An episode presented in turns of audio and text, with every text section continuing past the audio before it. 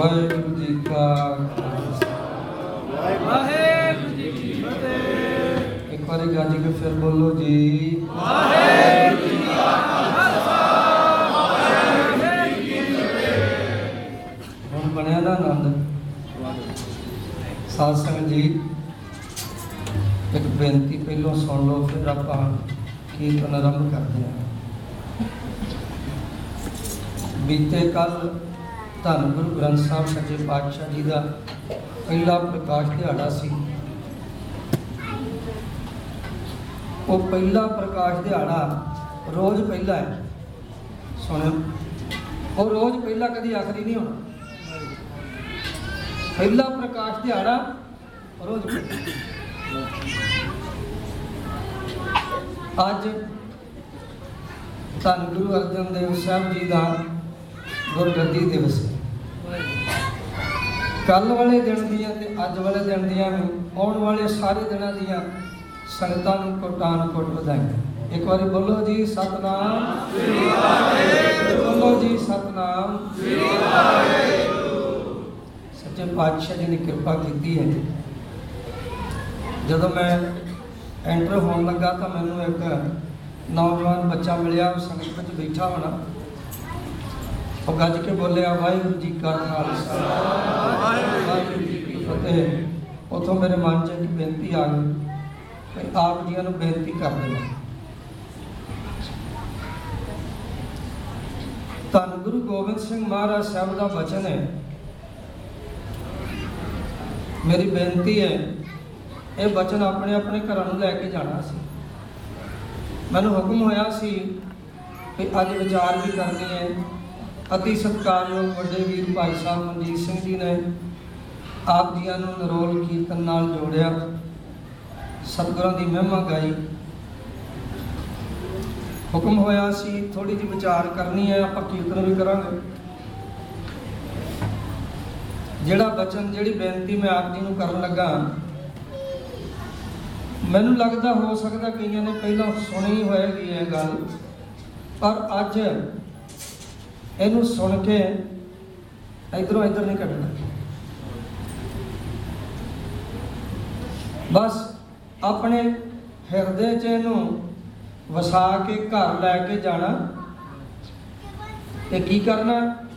ਆ ਹੁਣ ਤੇ ਰਿਵਾਜ ਘਟ ਗਿਆ। ਪੁਰਾਣੇ ਸਮੇਂ ਰਿਵਾਜ ਸੀ ਵੀ ਜਿਹੜਾ ਘਰ ਦਾ ਕੋਈ ਵਾਹਿਗੁਰੂ। ਬੋਲੋ ਜੀ। ਜਿਹੜਾ ਘਰ ਦਾ ਕੋਈ ਮੁਖੀਆ ਜਦੋਂ ਗੁਰਦੁਆਰਾ ਸਾਹਿਬ ਜਾਂਦਾ ਸੀ ਨਾ ਸੁਣਿਓ ਜਦੋਂ ਗੁਰਦੁਆਰਾ ਸਾਹਿਬ ਜਾਂਦਾ ਸੀ, ਉੱਥੋਂ ਜਿਹੜਾ ਪ੍ਰਸ਼ਾਦ ਮਿਲਦਾ ਸੀ ਤੇ ਕੱਲਾ ਨਹੀਂ ਸੀ ਛਕਦਾ। ਲਿਆ ਕੇ ਟੱਬਰ ਦੇ ਜੀਆਂ 'ਚ ਵਰਤਾਉਂਦਾ ਸੀ।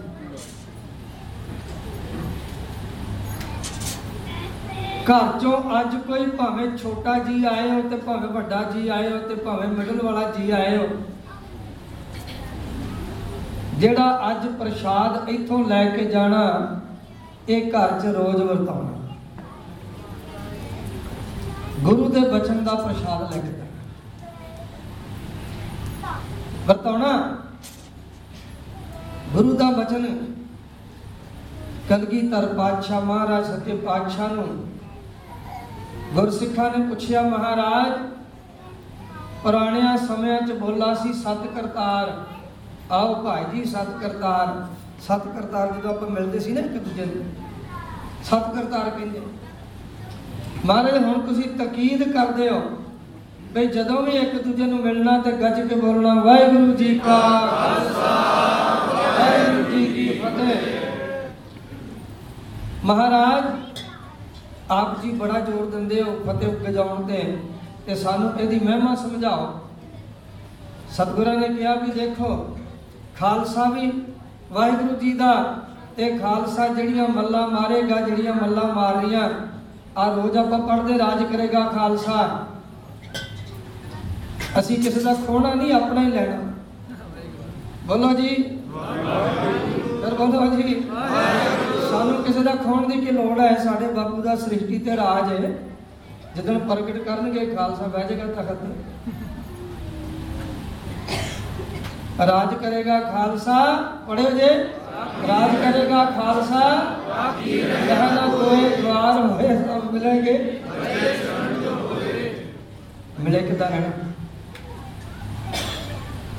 ਕਲਗੀਧਰ ਪਾਤਸ਼ਾਹ ਮਹਾਰਾਜ ਕਹਿੰਦੇ ਜਿਹੜੀ ਖਾਲਸੇ ਦੀ ਜਿੱਤ ਹੋਏਗੀ, ਵਾਹਿਗੁਰੂ ਦੀ ਜਿੱਤ ਹੋਏਗੀ। ਸੱਚੇ ਪਾਤਸ਼ਾਹ, ਗਰੀਬ ਨਵਾਜ ਪਾਤਸ਼ਾਹ ਨੇ ਫਿਰ ਅਗਲਾ ਬਚਨ ਕੀਤਾ। ਕਹਿੰਦੇ ਪਿਆਰਿਓ,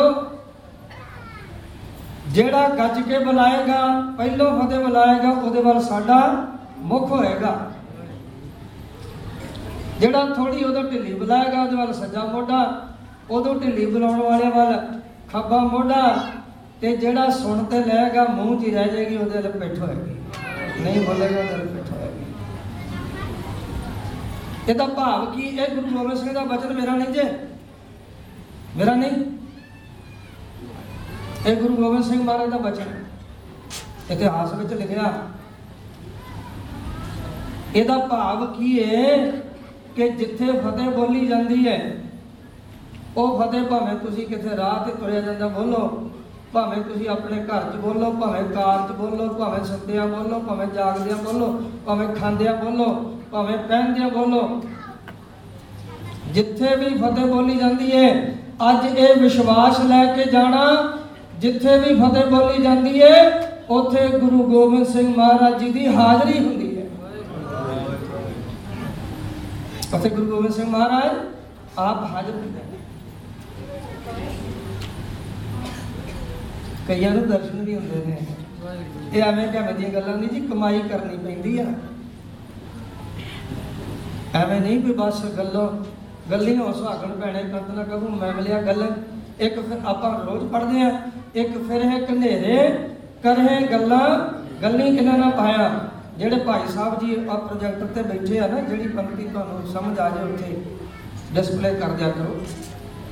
ਸੰਗਤ ਨੂੰ ਸਹੂਲਤ ਹੋ ਜਾਂਦੀ ਹੈ। ਪਿਆਰਿਓ, ਹੱਥ ਜੋੜ ਕੇ ਬੇਨਤੀ ਹੈ। ਚਲੋ ਸਤਿ ਸ੍ਰੀ ਅਕਾਲ ਵੀ ਚੰਗੀ ਗੱਲ ਮਾੜੀ ਨਹੀਂ। ਸਤਿ ਸ੍ਰੀ ਅਕਾਲ ਵੀ ਚੰਗੀ ਗੱਲ ਹੈ, ਪਰ ਇਹ ਸਾਡਾ ਜੰਗੀ ਗੋਲਾ ਜੰਗੀ ਗੋਲਾ ਜਾਂ ਫਿਰ ਅਰਦਾਸ ਅਰਦਾਸ ਦੀ ਸਮਾਪਤੀ ਤੋਂ ਬਾਅਦ, ਅਰਦਾਸ ਦੀ ਸਮਾਪਤੀ ਤੋਂ ਬਾਅਦ ਬੋਲਿਆ ਜਾਂਦਾ। ਬੋਲੇ ਸੋ ਨਿਹਾਲ ਇਹ ਮੈਂ ਵੈਸੇ ਉਦਾਂ ਦੱਸਿਆ, ਪਰ ਜਿੱਦਾਂ ਬੁਲਾਈ ਦਾ ਉਦਾਂ ਬੁਲਾਈਏ ਬੋਲੇ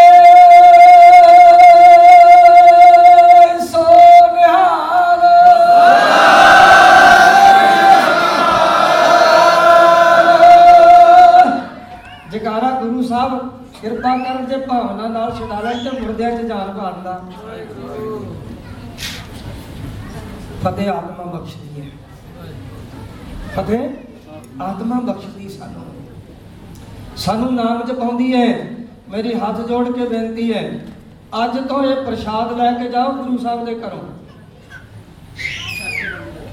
ਜਿਨ੍ਹਾਂ ਦਾ ਗੁਰਗੱਦੀ ਦਿਵਸ ਮਨਾ ਰਹੇ ਆ ਫਤਿਹ ਦਾ ਜ਼ਿਕਰ ਉਹਨਾਂ ਨੇ ਵੀ ਕੀਤਾ ਜੇ ਸੁਣਿਓ। ਫਤਿਹ ਦਾ ਜ਼ਿਕਰ ਗੁਰੂ ਗ੍ਰੰਥ ਸਾਹਿਬ 'ਚ ਵੀ ਹੈ। ਮਹਾਰਾਜ ਦਾ ਬਚਨ ਹੈ 52 ਅੱਖਰੀ 'ਚ ਫਾਹੇ ਕਾਟੇ ਫਾਹੇ ਕਾਟੇ, ਮਿਟੇ ਗਵਨ, ਫਤਿਹ ਭਈ ਮਨ ਜੀਤ। ਦਸਮ ਪਾਤਸ਼ਾਹ ਵੇਲੇ ਫਤਿਹ ਦਾ ਪ੍ਰਚਲਨ ਹਾਹੇ ਨੂੰ ਸਿਹਾਰੀ ਨਾਲ ਜ਼ਿਆਦਾ ਹੋਇਆ ਤੇ ਗੁਰੂ ਗ੍ਰੰਥ ਸਾਹਿਬ ਜੀ ਦੇ ਤੱਤੇ ਨੂੰ ਸਿਹਾਰੀ ਨਾਲ। ਫਾਹੇ ਕਾਟੇ, ਮਿਟੇ ਗਵਨ ਫਤਿਹ ਭਈ, ਮਨ ਜੀਤ, ਨਾਨਕ ਗੁਰ ਦੇ ਥਿਤ ਪਾਈ, ਫਿਰ ਨ ਨਿਤ ਨੀਤ। ਸੋ ਮੇਰੀ ਹੱਥ ਜੋੜ ਕੇ ਬੇਨਤੀ ਹੈ, ਆਪਣੇ ਆਪਣੇ ਘਰਾਂ 'ਚ ਅੱਜ ਤੋਂ ਨਿਯਮ ਬਣਾਓ।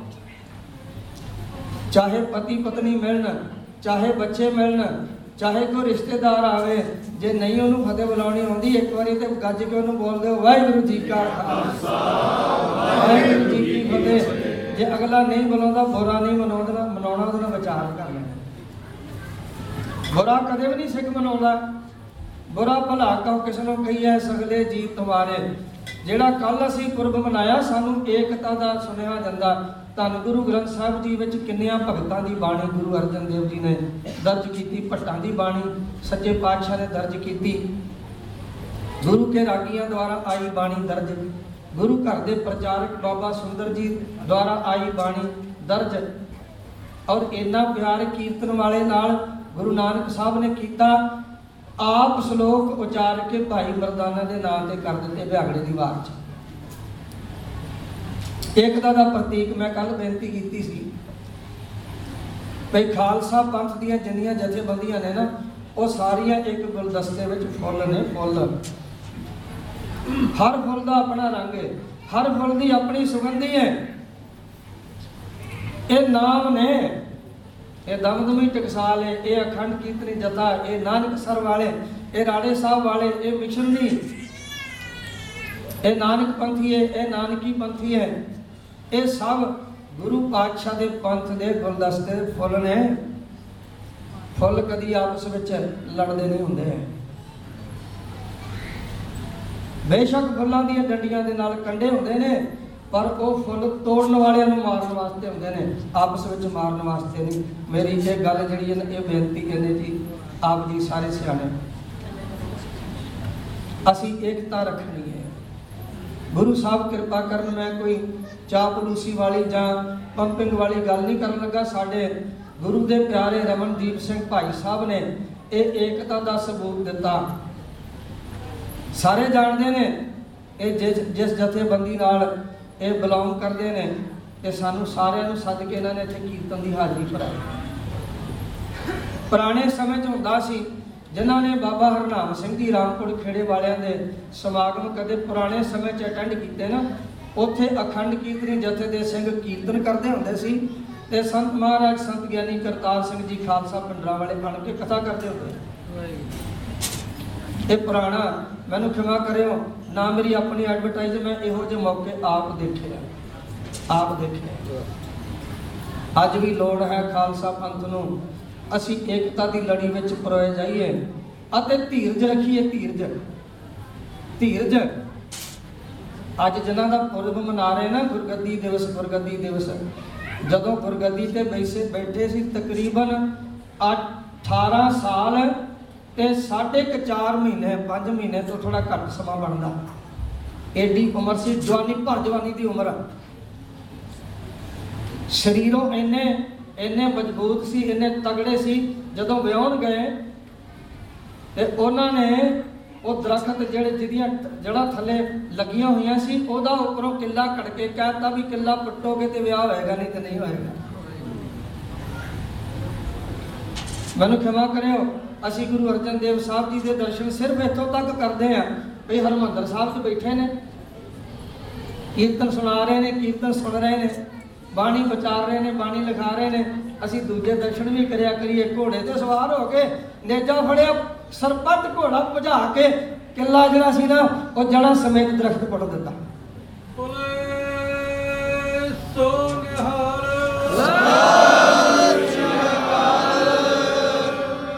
ਨਿਹਾਲ ਸਰੀਰ ਹੋਏਗਾ। ਕਿੰਨਾ ਤਗੜਾ ਸਰੀਰ, ਕਿੰਨਾ ਮਜ਼ਬੂਤ ਹੋਏਗਾ। ਤੇ ਸਾਧ ਸੰਗਤ ਜੀ, ਜਦੋਂ ਗੁਰਗੱਦੀ ਤੇ ਬੈਠੇ ਨੇ, ਗੁਰਗੱਦੀ ਤੇ, ਦੇਖੋ ਜਿਹੜੇ ਵਿਰੋਧੀ ਹੁੰਦੇ ਨੇ, ਉਹ ਭਾਵੇਂ ਸਕੇ ਭਰਾ ਹੋਣ, ਉਹ ਘੱਟ ਨਹੀਂ ਕਰਦੇ। ਵੈਸੇ ਤੇ ਜਿਹੜਾ ਸਕਾ ਭਰਾ ਆ, ਉਹ ਵਿਰੋਧੀ ਨਹੀਂ ਹੁੰਦਾ, ਜਿਹੜਾ ਵਿਰੋਧੀ ਹੋਵੇ, ਉਹ ਇੱਕ ਮਾਂ ਦੇ ਪੇਟੋਂ ਜਨਮ ਲਿਆ ਵੀ ਸਕਾ ਨਹੀਂ ਹੁੰਦਾ। ਗੁਰੂ ਰਾਮਦਾਸ ਸਾਹਿਬ ਜੀ ਸਰੀਰ ਛੱਡ ਗਏ ਨੇ ਤੇ ਪ੍ਰਿਥੀ ਚੰਦ ਨੇ ਇੱਥੋਂ ਤੱਕ ਕੁਚਾਲਾਂ ਚੱਲੀਆਂ, ਭੈੜੀਆਂ ਚਾਲਾਂ ਚੱਲੀਆਂ। ਇਹ ਪ੍ਰਚਾਰ ਕਰਨਾ ਵੀ ਸ਼ੁਰੂ ਕਰ ਦਿੱਤਾ ਵੀ ਅਰਜਨ ਦੇਵ ਜੀ ਨੇ ਗੁਰੂ ਰਾਮਦਾਸ ਜੀ ਨੂੰ ਜ਼ਹਿਰ ਦੇ ਦਿੱਤਾ। ਕਦੀ ਸੁਣਿਆ ਤੁਸੀਂ? ਮੈਂ ਇਤਿਹਾਸ ਵਿੱਚ ਪੜ੍ਹਿਆ, ਮੈਂ ਸੁਣਿਆ। ਉਸ ਵਕਤ ਫਿਰ ਸਾਡੇ ਵੱਡੇ ਵਡੇਰਿਆਂ ਵਿੱਚੋਂ ਬਾਬਾ ਸ੍ਰੀ ਚੰਦ ਜੀ ਦੇ ਹੈਗੇ ਸੀ। ਉਹਨਾਂ ਨੇ ਝਿੜਕਾਂ ਝਿੜਕਾਂ ਭੇਜੀਆਂ ਕਿੱਦਾਂ ਮਾੜਾ ਕੰਮ ਕਰ ਰਹੇ ਹੋਰ ਵੀ ਬਾਬਾ ਬੁੱਢਾ ਜੀ ਵਰਗਿਆਂ ਨੇ ਵੀ ਸਮਝਾਇਆ। ਮਾਤਾ ਭਾਨੀ ਜੀ ਨੇ ਵੀ ਸਮਝਾਇਆ ਭਈ ਨਹੀਂ, ਇਹ ਗਲਤ ਕਰ ਰਿਹਾ। ਆ ਸਾਧ ਸੰਗਤ ਜੀ, ਹੁਣ ਆਪਾਂ ਸ਼ਬਦ ਆਰੰਭ ਕਰਨਾ। ਤਖਤ ਬੈਠਾ ਅਰਜਨ ਗੁਰੂ, ਕੱਢ ਦਿਓ ਜੀ ਸ਼ਬਦ। ਤਖਤ ਬੈਠਾ ਅਰਜਨ ਗੁਰੂ, ਸਤਿਗੁਰ ਕਾ ਖਿਵਾ ਚੰਦੋਆ। ਤੇ ਜਦੋਂ ਇਹ ਸ਼ਬਦ ਆਪਾਂ ਪੜ੍ਹਨਾ, ਆਪਣੀਆਂ ਸੁਰਦੀਆਂ ਗੋਇੰਦਵਾਲ ਸਾਹਿਬ ਲੈ ਜਾਣੀਆਂ। ਗੁਰੂ ਅਰਜਨ ਦੇਵ ਸਾਹਿਬ ਜੀ ਦੀ ਗੁਰਗੱਦੀ ਨਸ਼ੀਨੀ ਦੀ ਮਰਿਆਦਾ ਉੱਥੇ ਹੋਈ, ਗੋਇੰਦਵਾਲ ਸਾਹਿਬ। ਗੁਰਗੱਦੀ ਦੀ ਜ਼ਿੰਮੇਵਾਰੀ ਸੰਭਾਲਣ ਦਾ ਹੁਕਮ ਸ੍ਰੀ ਅੰਮ੍ਰਿਤਸਰ ਸਾਹਿਬ ਹੋਇਆ। ਤੇ ਗੁਰਗੱਦੀ ਤੇ ਬੈਠ ਕੇ ਇਹ ਸਾਰੀ ਮਰਿਆਦਾ ਦਾ ਸਮਾਂ ਗੋਇੰਦਵਾਲ ਸਾਹਿਬ ਪੜ੍ਹੇ ਗੁਰੂ ਅਰਜਨ ਦੇਵ ਜੀ ਮਹਾਰਾਜ ਨੂੰ ਤਖਤ ਤੇ ਬਿਠਾਇਆ ਗਿਆ ਤੇ ਬਾਬਾ ਬੁੱਢਾ ਜੀ ਸਿਰ ਤੇ ਦਸਤਾਰ ਸਜਾਉਣ ਲੱਗੇ। ਮੈਂ ਬੇਨਤੀ ਕਰਾਂ ਭੱਟਾ ਨੇ ਇੱਕ ਇੱਕ ਬਚਨ ਲਿਖਿਆ ਗੁਰੂ ਅਰਜਨ ਦੇਵ ਜੀ ਬਾਰੇ। ਧਰਮ, ਧੀਰ, ਗੁਰਮਤ, ਗੰਭੀਰ। ਵੱਡੀ ਧੀਰਜ ਵਾਲੇ। ਗੰਭੀਰਤਾ ਨਾਲ ਗੁਰਮਤ ਨੂੰ ਸਮਝਣ ਤੇ ਸਮਝਾਉਣ ਵਾਲੇ। ਕਹਿੰਦੇ ਨੇ, ਤੈ ਜਨਮਤ, ਗੁਰਮਤ, ਬ੍ਰਹਮ ਪਛਾਣਿਓ। ਜਦੋਂ ਬਾਬਾ ਬੁੱਢਾ ਜੀ ਦਸਤਾਰ ਸਜਾਉਣ ਲੱਗੇ ਤੇ ਪ੍ਰੀਤੀ ਚੰਦ ਨੇ ਅੱਗੇ ਹੋ ਕੇ ਖੋਲੀ ਅਸੀਂ ਅੱਜ ਦੇਖਦੇ ਨਾ, ਲੜਾਈਆਂ ਹੁੰਦੀਆਂ ਗੁਰ- ਗੁਰਦੁਆਰਿਆਂ 'ਚ। ਹੁੰਦੀਆਂ। ਹੁੰਦੀਆਂ ਕਾਹਦੇ ਵਾਸਤੇ? ਚੌਧਰ ਦੀ ਖਾਤਰ। ਹਾਂ, ਮਰਿਆਦਾ ਤੋਂ ਕਿਤੇ ਕਿਤੇ ਕੋਈ ਸਪੈਂਡ ਲੈਂਦਾ ਲੜਾਈ ਉੱਥੇ ਵੀ ਹੋ ਜਾਂਦੀ ਉਹ ਚੰਗੀ ਹੈ। ਮਰਿਆਦਾ ਤੇ ਡਟ ਜਾਣਾ ਚਾਹੀਦਾ। ਪ੍ਰਿਥੀ ਚੰਦ ਨੇ ਅੱਗੇ ਹੋ ਕੇ ਦਸਤਾਰ ਖੋਲੀ ਕਹਿੰਦਾ, ਨਹੀਂ ਵੱਡਾ ਮੈਂ ਆ, ਗੁਰਗੱਦੀ ਦਾ ਹੱਕ ਮੇਰਾ। ਬਾਬਾ ਬੁੱਢਾ ਜੀ ਬ੍ਰਹਮ ਗਿਆਨੀ ਜਿਹੜੇ ਕਿ ਆਉਣ ਵਾਲੇ ਸਮੇਂ ਨੂੰ ਵੀ ਜਾਣਦੇ ਸਨ, ਸਾਰਾ ਕੁਝ ਜਾਣਦੇ ਸਨ, ਦੋ ਦਸਤਾਰਾਂ ਲਿਆਂਦੀਆਂ। ਦੋ ਦਸਤਾਰਾਂ ਲਿਆਂਦੀਆਂ ਬਾਬਾ ਬੁੱਢਾ ਸਾਹਿਬ ਜੀ ਨੇ ਤੇ ਦੋ ਹੀ ਦਸਤਾਰਾਂ ਬਾਬਾ ਸ੍ਰੀ ਚੰਦ ਸਾਹਿਬ ਨੇ ਭੇਜੀਆਂ। ਹੋਇਆ ਕਿ ਜਦੋਂ ਪ੍ਰੀਤੀ ਚੰਦ ਨੇ ਖੋਲੀ ਬਾਬਾ ਜੀ ਕਹਿੰਦੇ, ਲੈ ਜਾ।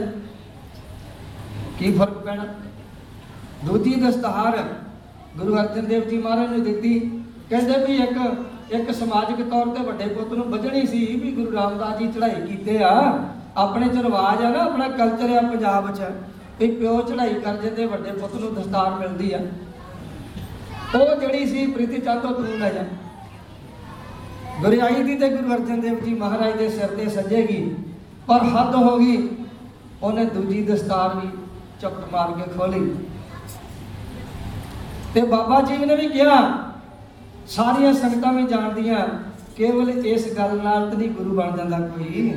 ਗੁਰੂ ਤਾਂ ਧੁਰ ਤੋਂ ਜਿਹੜਾ ਜਿਹਦੇ ਜਿਹਦੇ ਭਾਗਾਂ 'ਚ ਲਿਖੀ ਆ, ਉਹਨੂੰ ਮਿਲਦੀ ਆ, ਤੇ ਨਾਲੇ ਗੁਰੂ ਰਾਮਦਾਸ ਜੀ ਹੁਕਮ ਕਰਕੇ ਫਿਰ ਦਸਤਾਰ ਮੰਗੀ ਦੁਆਰਾ ਹੋਈ ਉਹਨੇ ਬਥੇਰੀਆਂ ਰੁਕਾਵਟਾਂ ਪਾਈਆਂ, ਪਰ ਧੰਨ ਗੁਰੂ ਅਰਜਨ ਦੇਵ ਜੀ ਮਹਾਰਾਜ, ਭਰ ਜਵਾਨੀ ਭਰ ਜਵਾਨੀ ਇੰਨਾ ਗੰਭੀਰ, ਇੰਨੀ ਧੀਰਜ, ਇੱਕ ਵੀ ਲਫ਼ਜ਼ ਨਹੀਂ ਮੂੰਹੋਂ ਕੌੜਾ ਬੋਲਿਆ ਤੇ ਨਾ ਮੱਥੇ ਤੇ ਕੋਈ ਤਿਉੜੀ ਪੈਣ ਦਿੱਤੀ। ਹਸੂ ਹਸੂ ਕਰਦਿਆਂ ਐ ਕਮਾਲ ਦੀ ਗੱਲ ਹੈ ਕਮਾਲ ਦੀ ਗੱਲ ਹੈ। ਜੇ ਜੇ ਸ੍ਰੀ ਹਰਮੰਦਰ ਸਾਹਿਬ 'ਚ ਬੈਠੇ ਆ, ਉੱਥੇ ਵੀ ਚਿਹਰੇ ਤੇ ਉਦਾਂ ਖੇੜਾ ਉਹ ਜਦੋਂ ਉਹਨੇ ਪ੍ਰੀਤੀ ਚੰਦ ਨੇ ਇਦਾਂ ਕੀਤਾ, ਜਿਹੜਾ ਖੇੜਾ ਉਦੋਂ ਸੀ, ਉਹ ਉਹ ਖੇੜਾ ਸ੍ਰੀ ਹਰਮੰਦਰ ਸਾਹਿਬ ਵਿੱਚ ਵੀ ਤੇ ਲਾਹੌਰ ਤੱਤੀ ਲੋਹ ਤੇ ਬੈਠੇ, ਉਹ ਖੇੜਾ ਉਹ ਉਦਾਂ ਹੀ ਆ।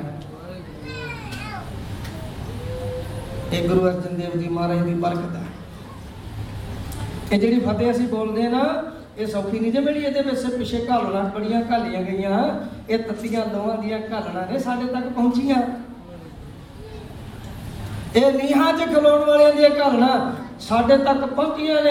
ਇਹ ਬੰਦ-ਬੰਦ ਕਟਵਾਉਣ ਵਾਲਿਆਂ ਦੀਆਂ ਘਾਲਣਾ, ਇਹ ਤਨ ਆਰੇ ਨਾਲ ਚਲਵਾ ਚਰਵਾਉਣ ਵਾਲਿਆਂ ਦੀਆਂ ਘਾਲਣਾ, ਇਹ ਰੂਹ ਨਾਲ ਆਪਣੇ ਆਪ ਨੂੰ ਸੜਵਾਉਣ ਵਾਲਿਆਂ ਦੀਆਂ ਘਾਲਣਾ, ਦੇਗਾਂ ਵਿੱਚ ਉਬਾਲੇ ਖਾਣ ਵਾਲਿਆਂ ਦੀਆਂ ਘਾਲਣਾ। ਇਹ ਸਾਡੇ ਤੱਕ ਪਹੁੰਚੀਆਂ ਨੇ ਤੇ ਤਾਂ ਸਾਨੂੰ ਮਿਲਿਆ। ਵਾਹਿਗੁਰੂ ਜੀ ਕਾ ਖਾਲਸਾ। ਵਾਹਿਗੁਰੂ ਜੀ ਸੋ ਆਓ ਸਾਧ ਸੰਗਤ ਜੀ, ਹੁਣ ਆਪਾਂ ਸਤਿਗੁਰਾਂ ਦੇ ਪਿਆਰ ਵਿੱਚ ਕੀਰਤਨ ਕਰਨਾ।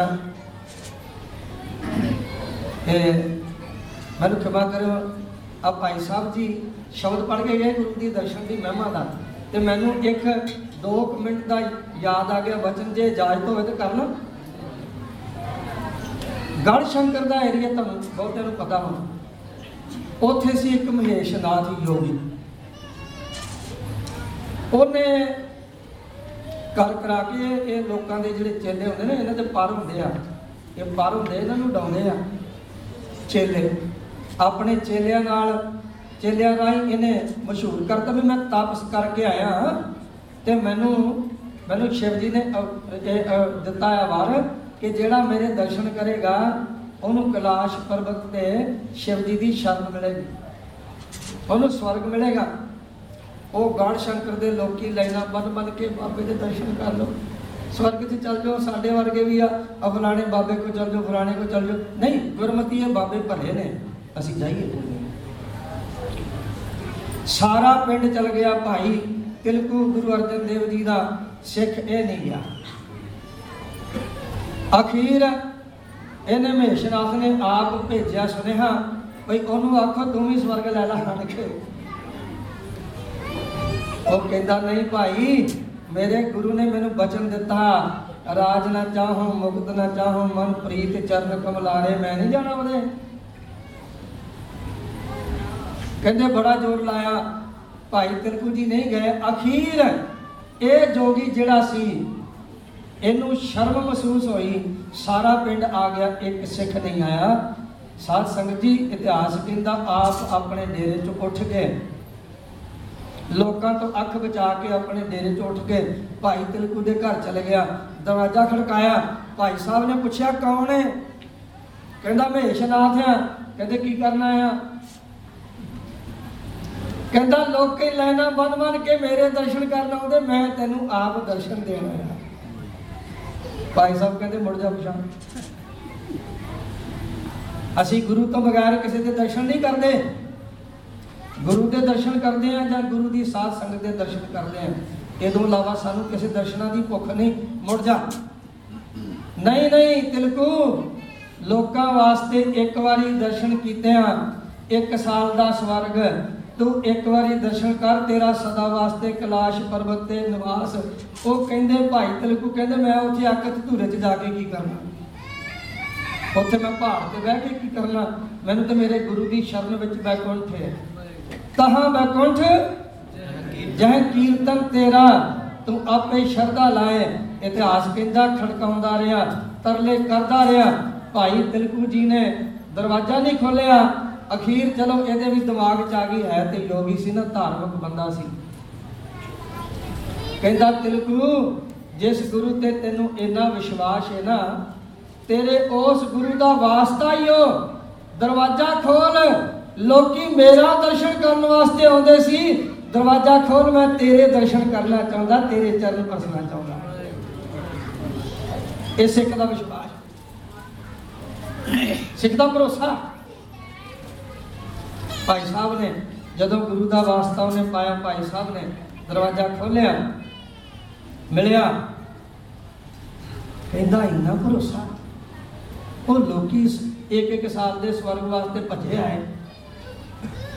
ਤੇ ਤੂੰ ਉਹ ਸ਼ਿਵ ਜੀ ਦੇ ਕੈਲਾਸ਼ ਪਰਬਤ ਨੂੰ ਵੀ ਛੱਡਦਾ ਭਾਈ ਸਾਹਿਬ ਕਹਿੰਦੇ, ਸਾਡੇ ਵਾਸਤੇ ਉਹ ਚੀਜ਼ਾਂ ਹੈ ਨਹੀਂ। ਸਾਨੂੰ ਆਪਣੇ ਗੁਰੂ ਦੀ ਸ਼ਰਨ ਵਿੱਚ ਸਾਰੇ ਸੁੱਖ ਨੇ। ਗੁਰੂ ਦੀ ਸੇਵਾ ਵਿੱਚ ਸਾਰੇ ਸੁੱਖ ਨੇ। ਜੋ ਸੁਖ ਪ੍ਰਭ ਗੋਬਿੰਦ ਕੀ ਸੇਵਾ, ਸੋ ਸੁਖ ਰਾਜ ਨਾਲ ਲਈ ਹੈ। ਕਹਿੰਦਾ, ਤੇਰਾ ਗੁਰੂ ਇੰਨਾ ਹੀ ਚੰਗਾ। ਤੇਰਾ ਗੁਰੂ ਇੰਨਾ ਹੀ। ਤੈਨੂੰ ਪਿਆਰਾ ਕਹਿੰਦੇ, ਹਾਂ। ਅੰਦਰ ਸੱਟ ਵੱਜ ਗਈ। ਕਹਿੰਦਾ ਵੀ ਇੱਕ ਵਾਰੀ ਮੈਨੂੰ ਵੀ ਲੈ ਜਾ। ਦੇਖੋ ਸਿੱਖ ਦਾ ਭਰੋਸਾ। ਮੈਂ ਜਿਹੜੀ ਬੇਨਤੀ ਕੀਤੀ ਆ ਨਾ, ਫਤਿਹ ਬੁਲਾਉਣੀ ਆ, ਇਸ ਭਰੋਸੇ ਨਾਲ ਵੀ ਅਸੀਂ ਅਸੀਂ ਫਤਿਹ ਬੋਲ ਆ, ਸਾਡੇ ਕੋਲ ਗੁਰੂ ਗੋਬਿੰਦ ਸਿੰਘ ਖੜੇ ਆ। ਇਸ ਭਰੋਸੇ ਨਾਲ। ਸਿੱਖ ਉਹਨੂੰ ਅੰਮ੍ਰਿਤਸਰ ਸਾਹਿਬ ਲੈ ਕੇ ਆਇਆ। ਜਦੋਂ ਉਹਨੇ ਵੇਖਿਆ ਵੀ ਗੁਰੂ ਅਰਜਨ ਦੇਵ ਜੀ ਦੀ ਉਮਰ ਹੀ ਛੋਟੀ ਜਿਹੀ ਆ, ਮੇਰੇ ਨਾਲ ਤਾਂ ਤਿੰਨ ਗੁਣਾ ਉਮਰ ਛੋਟੀ ਆ, ਹੈ? ਇਹਨਾਂ ਕੋਲ ਹੋਏਗਾ ਕੁਛ? ਸਤਿਗੁਰਾਂ ਨੇ ਘਟ ਘਟ ਕੇ ਅੰਤਰ ਕੀ ਜਾਣਤ ਦਸਵੇਂ ਜਾਮੇ 'ਚ ਜੋ ਫਰਮਾਇਆ, ਸਤਿਗੁਰਾਂ ਨੇ ਹੁਕਮ ਕਰਦਾ ਵੀ ਰਾਤ ਨੂੰ ਪਿੱਛੇ ਰੋਕ ਦਿਓ। ਪਿੱਛੇ ਰੋਕ ਦਿਓ। ਤੰਬੂ ਲਵਾਤਾ ਕਹਿੰਦੇ ਉਹਨੂੰ, ਕੋ ਕੋ ਤੰਬੂ 'ਚ। ਤੰਬੂ 'ਚ, ਉੱਥੇ ਉੱਥੇ ਉੱਥੇ ਬਹਿ ਜਾ। ਦੂਸਰਾ ਤੰਬੂ ਸਤਿਗੁਰਾਂ ਨੇ ਆਪਣਾ ਨਾਲ ਲਵਾ ਲਿਆ, ਇਤਿਹਾਸ ਜੇ ਪੜ੍ਹ ਕੇ ਦੇਖੋ, ਅੱਜ ਇਤਿਹਾਸ ਤੇ ਕਿੰਤੂ ਪ੍ਰੰਤੂ ਕਰਨ ਵਾਲੇ ਬਹੁਤ ਨੇ, ਖੋਜ ਕਰਨ ਵਾਲੇ ਘੱਟ ਨੇ। ਦੋ ਤੰਬੂ ਲੱਗੇ ਨੇ, ਇੱਕ ਤੰਬੂ ਚ ਮਹੇਸ਼ਨਾਥ ਹੈ, ਦੂਜੇ ਤੰਬੇ ਤੰਬੂ ਚ ਧੰਨ ਗੁਰੂ ਅਰਜਨ ਦੇਵ ਸਾਹਿਬ ਜੀ ਨੇ। ਸਤਿਗੁਰਾਂ ਨੇ ਤੰਬੂ ਦਾ ਪਰਦਾ ਚੁੱਕਿਆ ਤੇ ਐਦਾਂ ਹੱਥ ਉਹਦੇ ਉਹਦੇ ਤੰਬੂ ਚ ਕੀਤਾ। ਕਹਿੰਦੇ ਮਹੇਸ਼ਨਾਥ, ਆ ਦੇਖ ਕੀ ਆ? ਉਹ ਉਹ ਦੇਖ ਕੇ ਹੈ? ਇਹ ਤੁਹਾਡੇ ਕੋਲ ਕਿੱਥੋਂ ਆ ਗਿਆ? ਇਹ ਤੇ ਇਹ ਤੇ 40 45 ਸਾਲ ਪਹਿਲਾਂ ਦੀ ਗੱਲ ਹੈ। ਸਤਿਗੁਰੂ ਕਹਿੰਦੇ, ਕੀ ਗੱਲ ਹੈ ਦੱਸ? ਕਹਿੰਦਾ ਜੀ, ਮੈਂ ਨਹਾ ਰਿਹਾ ਸੀ ਤੇ ਕੋਈ ਕੋਈ ਉਹ ਜਲਦਾ ਜਾਨਵਰ ਮੇਰਾ ਕੰਨ ਤੋੜ ਕੇ ਲੈ ਗਿਆ ਸੀ, ਨਾਲ ਹੀ ਵਾਲਾ ਲੈ ਗਿਆ ਸੀ, ਤੁਹਾਨੂੰ ਕਿੱਥੋਂ ਲੱਭਿਆ? ਸਤਿਗੁਰੂ ਕਹਿੰਦੇ, ਜੇ ਸੋਚੀ ਨਹੀਂ ਆਈ। ਕਹਿੰਦਾ, ਮਹਾਰਾਜ, ਹੁਣ ਏਦਾਂ ਕਰੋ। ਹੁਣ ਮੈਂ ਭੁੱਲਾਂ, ਆਪਣੀਆਂ ਭੁੱਲਾਂ ਬਖਸ਼ਾਉਣ ਵਾਸਤੇ ਤੁਹਾਡੇ ਚਰਨਾਂ 'ਚ ਬੇਨਤੀ ਕਰਦਾ, ਤੰਬੂ ਦਾ ਪਰਦਾ ਚੁੱਕਦੇ ਦਿਓ। ਹਾਂ ਹਾਂ ਬਾਣੀ ਕਹਿੰਦੀ ਭਰਮ ਕੇ ਪਰਦੇ ਸਤਿਗੁਰੂ ਖੋਲੇ ਜਦੋਂ ਪਰਦਾ ਚੁੱਕਦੇ ਨਾ, ਫਿਰ ਦਿਸਦਾ ਤੇ ਗੁਰੂ ਕੇ ਪਿਆਰਿਓ, ਫਿਰ ਉਹ ਮਹੇਸ਼ਨਾਥ ਯੋਗੀ, ਫਿਰ ਜੋਗੀ ਨਹੀਂ ਰਿਹਾ, ਉਹ ਮਹੇਸ਼ਨਾਥ ਸਿੱਖ ਹੋਇਆ। ਬੋਲੇ ਸੋਨਿਹਾਲ ਇਹ ਉਹਨਾਂ ਦਿਵਸ ਮਨਾ ਰਹੇ ਹਾਂ ਤੇ ਮੇਰੀ ਹੱਥ ਜੋੜ ਕੇ ਬੇਨਤੀ ਹੈ, ਮੇਰੇ ਵਾਸਤੇ ਵੀ ਅਰਦਾਸ ਕਰਿਓ, ਆਪ ਜੀਆਂ ਨੂੰ ਸਭ ਨੂੰ ਬੇਨਤੀ ਹੈ, ਇਹ ਇਕਾਗਰਤਾ ਨਾਲ ਆਪਣੀਆਂ ਸੁਰਤੀਆਂ ਨੂੰ ਗੋਇੰਦਵਾਲ ਸਾਹਿਬ ਇੱਥੇ ਬੈਠੇ ਤੇ ਧੰਨ ਗੁਰੂ ਗ੍ਰੰਥ ਸਾਹਿਬ ਜੀ ਨੂੰ ਗੁਰੂ ਅਰਜਨ ਦੇਵ ਜੀ ਦਾ ਸਰੂਪ ਜਾਣ ਕੇ ਦਰਸ਼ਨ ਕਰਨੇ ਨੇ ਵੀ ਕਿਵੇਂ ਸੱਚੇ ਪਾਤਸ਼ਾਹ ਗੁਰਗੱਦੀ ਤੇ ਬੈਠੇ ਨੇ। ਗੁਰਗੱਦੀ ਦੀ ਮਰਿਆਦਾ ਹੋ ਗਈ ਹੈ ਤੇ ਜਿਵੇਂ ਹੁਣ ਸੰਗਤਾਂ ਆ ਰਹੀਆਂ ਨੇ ਐਦਾਂ ਸੰਗਤਾਂ ਆਣ ਆਣ ਕੇ ਅੱਗੇ ਭੇਟਾ ਚੜਾਉਂਦੀਆਂ ਸੀ। ਐਦਾਂ ਤੇ ਗੁਰੂ ਕੇ ਪਿਆਰਿਓ, ਆਓ। ਗਰੀਬ ਨਵਾਜ ਪਾਤਸ਼ਾਹ ਜੀ ਦੀ ਬਾਣੀ ਵਿੱਚ ਗੁਰੂ ਕੇ ਰਾਗੀਆਂ ਨੇ। ਆਪਾਂ ਸਾਰਿਆਂ ਗੁਰੂ ਕੇ ਕੀਰਤਨੀਆਂ ਬਣ ਕੇ ਗਾਉਣਾ। ਇਸ ਕਰਕੇ ਇਹ ਕੀਰਤਨੀਆਂ ਕੀਰਤਨੀਆਂ ਦੁਆਰਾ ਉਚਾਰੀ ਹੋਈ ਜਿਹੜੀ ਬਾਣੀ ਹੈ ਨਾ, ਮਹਾਰਾਜ ਦੀ ਆਈ ਬਾਣੀ, ਸੱਚੇ ਪਾਤਸ਼ਾਹ ਨੇ ਕਿਰਪਾ ਕੀਤੀ, ਉਹੀ ਸ਼ਬਦ ਦਿਮਾਗ 'ਚ ਆ ਗਿਆ। ਤੁਸੀਂ ਸਾਰੇ ਕੀਰਤਨੀਆਂ ਬਣਨਾ ਆਪਾਂ। ਆਪਾਂ ਮਹਾਰਾਜ ਸੱਚੇ ਪਾਤਸ਼ਾਹ ਦੇ ਇਹ ਸ਼ਬਦ ਹੈ, ਤਖਤ ਬੈਠਾ ਅਰਜਨ ਗੁਰੂ। ਮੇਰੀ ਹੱਥ ਜੋੜ ਕੇ ਬੇਨਤੀ ਹੈ, ਕੋਈ ਵੀ ਰਸਨਾ ਖਾਲੀ ਨਾ ਰਿਓ ਸਾਰੇ ਬੋਲੇ ਹੋ ਜੇ ਜਿਨ੍ਹਾਂ ਦੇ ਨਾਲ ਨਿੱਕੇ ਨਿੱਕੇ ਬੱਚੇ ਆਏ ਆ, ਬੱਚੇ ਨਹੀਂ ਬੋਲ ਸਕਦੇ, ਬੱਚਿਆਂ ਵੱਲ ਵੇਖ ਕੇ ਤੁਸੀਂ ਬੋਲੀ ਜਾਓਗੇ, ਬੱਚਿਆਂ ਦੇ ਅਸਰ ਹੋ ਜਾਏਗਾ। ਬੋਲੋ ਜੀ। ਵਾਹਿਗੁਰੂ ਬੋਲੋ ਜੀ। ਵਾਹਿਗੁਰੂ ਮਾਂ ਸਾਹ ਲੈਂਦੀ ਹੈ ਬੱਚੇ ਨੂੰ ਸਾਹ ਹੁੰਦਾ। ਮਾਂ ਖਾਂਦੀ ਹੈ, ਬੱਚੇ ਤੇ ਅਸਰ ਹੁੰਦਾ। ਮਾਂ ਪਿਓ ਕੁਝ ਬੱਚੇ ਦੇ ਸਾਹਮਣੇ ਕਰਦੇ ਨੇ, ਬੱਚੇ ਦੀਆਂ ਆਦਤਾਂ ਬਣਦੀਆਂ ਨੇ। ਤੁਸੀਂ ਬੱਚਿਆਂ ਵੱਲ ਵੇਖ ਕੇ ਗੁਰੂ ਦੇ ਪਿਆਰ ਵਿੱਚ ਗੁਰੂ ਦਾ ਧਿਆਨ ਧਰ ਕੇ, ਨਿਗਾਹ ਆਪਣੇ ਬੱਚੇ ਤੇ ਰੱਖ ਕੇ ਮੈਨੂੰ ਖਿਮਾ ਕਰਿਓ, ਮੈਂ ਇੱਕ ਉਹ ਕਰਾਮਾਤ ਵਾਲੀ ਗੱਲ ਨਹੀਂ ਕਰਨ ਲੱਗਾ। ਇਹ ਕਰਾਮਾਤ ਹੁੰਦੀ ਜੇ ਕਰਕੇ ਵੇਖਿਓ ਆਪਣੇ ਘਰਾਂ 'ਚ। ਗੁਰੂ ਦਾ ਧਿਆਨ ਧਰ ਕੇ ਆਪਣੇ ਬੱਚਿਆਂ ਵੱਲ ਨਿਗਾਹ ਕਰਕੇ ਬਾਣੀ ਪੜ੍ਹਨੀ ਸ਼ੁਰੂ ਕਰ ਦਿਓ। ਉਹ ਪਿਆਰਿਓ ਉਹ ਡਿੱਕੋ ਉਹ ਦਿਨ ਦੂਰ ਨਹੀਂ ਜਦੋਂ ਤੁਹਾਡੇ ਤੁਹਾਡੇ ਬੱਚੇ ਵੀ ਗੁਰੂ ਸਾਹਿਬ ਨਾਲ ਜੁੜ ਜਾਣਗੇ। ਬੋਲੇ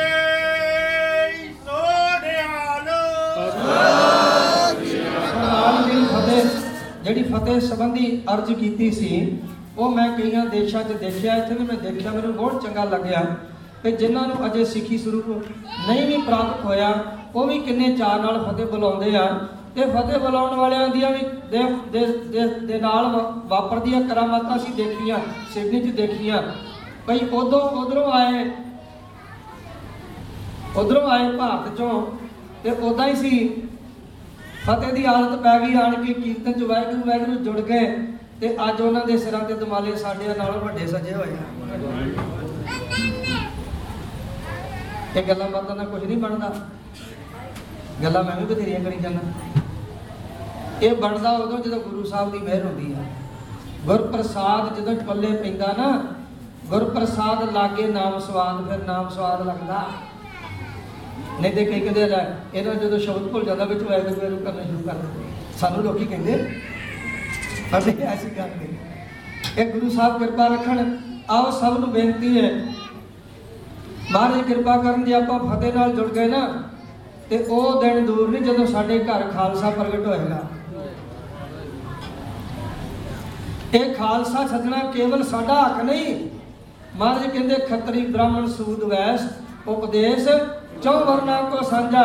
ਗੁਰੂ ਗ੍ਰੰਥ ਸਾਹਿਬ ਜੀ ਦੀ ਸ਼ਰਨ ਵਿੱਚ ਕੋਈ ਰਾਮ ਰਾਮ ਕਰਨ ਵਾਲਾ ਆ ਜਾਏ ਨਾ, ਮੈਨੂੰ ਖਿਮਾ ਕਰਿਓ, ਇਹਨੂੰ ਦੂਜੇ ਪਾਸੇ ਨੂੰ ਲੈ ਲਿਓ ਕੋਈ ਰਾਮ ਰਾਮ ਕਰਨ ਵਾਲਾ ਆ ਜਾਏ ਨਾ, ਤੇ ਮਹਾਰਾਜ ਨੂੰ ਅਸਲੀ ਰਾਮ ਦਿਖਾ ਦਿੰਦੇ ਆ। ਜੇ ਕੋ ਹਰੀ ਹਰੀ ਕਰਨ ਵਾਲਾ ਆ ਜਾਏ, ਉਹਨੂੰ ਹਰੀ, ਅਸਲੀ ਹਰੀ ਦਿਖਾਉਂਦੇ ਆ। ਅੱਲਾ ਅੱਲਾ ਜਪਣ ਵਾਲਾ ਆ ਜਾਏ, ਉਹਨੂੰ ਅੱਲਾ ਦੇ ਦਰਸ਼ਨ ਕਰਾਉਂਦੇ ਆ। ਤੇ ਵਾਹਿਗੁਰੂ ਵਾਹਿਗੁਰੂ ਜਪਣ ਵਾਲੇ ਨੂੰ ਨਾ ਕਰਾਉਣਗੇ? ਕਰਾਉਣਗੇ। ਆਓ, ਸਾਡਾ ਪਿਤਾ ਜਿਹੜਾ ਨਾ, ਇਹਦੇ ਬਰਾਬਰ ਦਾ ਹੋਰ ਕੋਈ ਨਹੀਂ ਹੈ। ਧੰਨ ਗੁਰੂ ਗ੍ਰੰਥ ਸਾਹਿਬ ਸੱਚੇ ਪਾਤਸ਼ਾਹ, ਪ੍ਰਤੱਖ ਦਸੇ ਪਾਤਸ਼ਾਹਾਂ ਨੇ ਆ ਦਰਸ਼ਨ ਕਰੀਏ। ਧੰਨ ਗੁਰੂ ਅਰਜਨ ਦੇਵ ਜੀ ਮਹਾਰਾਜ। ਤਖਤ ਬੈਠਾ, ਅਰਜਨ ਗੁਰੂ ਅਰਜਨ ਗੁਰੂ। ਜਪੋ ਜੀ, ਤਖਤ ਬੈਠਾ, ਅਰਜਨ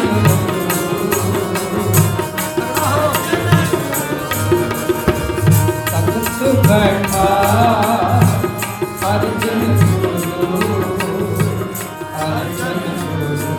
ਜਪੋ ਜੀ ਗੱਜ ਵਾਹਿਗੁਰੂ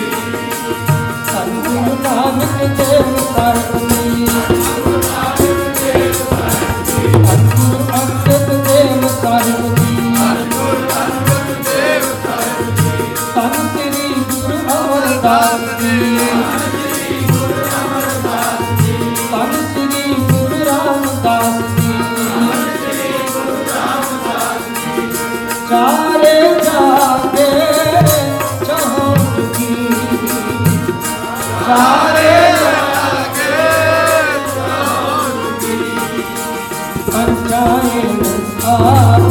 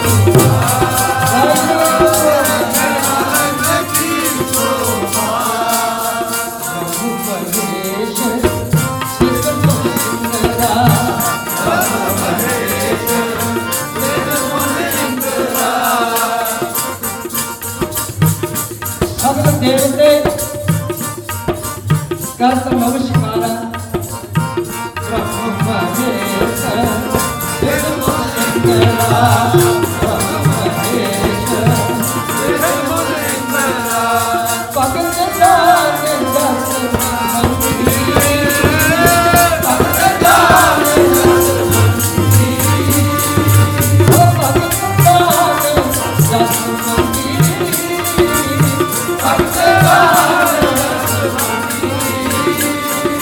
ਦਾਨ ਭਗਤ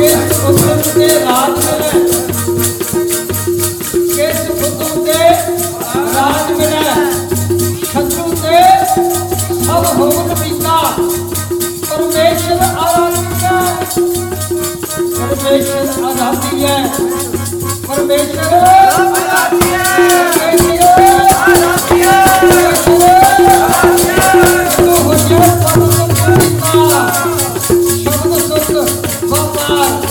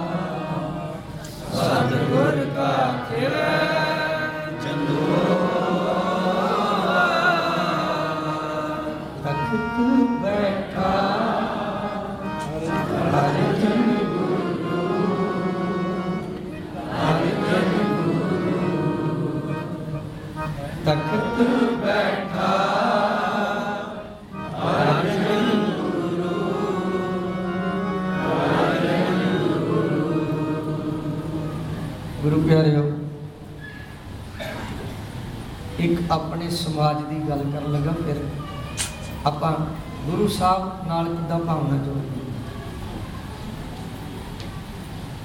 ਅਸੀਂ ਘਰ ਵਿੱਚ ਆਪਣੇ ਕਿਸੇ ਬਜ਼ੁਰਗ ਦਾ ਕੋਈ ਦਿਹਾੜਾ ਮਨਾਈਏ ਨਾ,